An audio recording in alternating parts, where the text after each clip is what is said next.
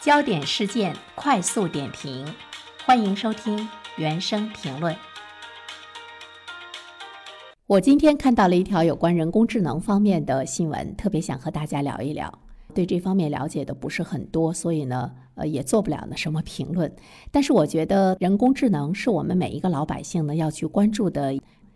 呃，日前呢，人工智能技术使得非侵入式大脑解码技术更进一步了。尽管呢，这个技术还不能够使无法语言交流的人群像正常人那样谈笑风生，但是呢，它可以使科学家很精准的解码他们的语音内容。呃，这项人工智能技术呢，可以从参与者的大脑的活动中解码单词和句子，这个准确性呢是令人不可思议的。当然，还无法呢达到百分之百。就是说，你脑袋中想到的一个什么样的这个单词，人工智能可以给你解读出来。尽管你可能因为语言的障碍，你不能给它表达出来。那么，人们仅需要几秒钟的大脑活动的数据，它就能够通过人工智能技术准确的推测出人们听到了什么内容。他们在一项初步的研究中发现，参与者从选择性测试中找到正确答案的概率。平均达到了百分之七十三，人工智能的表现呢，已经超出了很多人认为可能实现的水平了。据了解呢，目前大多数帮助语言表达障碍人群的技术具有一定程度的身体侵入性，就是它需要进行高风险的脑部手术植入电极。但是最新研发的人工智能技术呢，有望提升一种可行方案，来帮助沟通障碍的患者，而不是呢使用这种侵入技术。这就是在告诉我们，人工智能技术可以实现从大脑活动中来破译语言，因为这个系统呢提供了一个有限范围的可能性的答案，大幅度提高了这个准确率。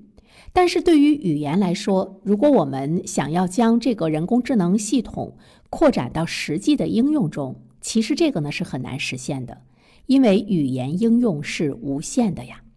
为了使它成为一种具有意义的交流工具，科学家们呢需要学习如何从大脑活动中解密患者想要表达的信息，比如说饥饿或者简单的是或者不是的这样的表情。事实上呢，这项人工智能技术是解码语言的感知，而不是语言的生成。虽然语言生成呢是科学家的最终的目标，但是就目前来说的话呢，这还是呢一项进一步要完善来提升的相关的科学技术。所以你看，今天的科技的发展，使得我们能够感觉到没有什么不可能的，只有你想不到，没有做不到。那么，对于我们一个普通人来说，为了见证更多的精彩，为了见证更多的惊奇，我们就要快乐健康的活着，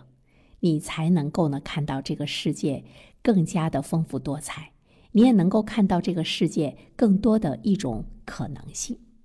好的，感谢您收听原声评论。如果你喜欢这个专辑的话呢，期待着你可以去关注它。当然，我更期待着你可以在留言区给我留言，我们可以就相关的问题做更多的深入的讨论和交流。我觉得这对于我本身来说也是一个非常好的提升。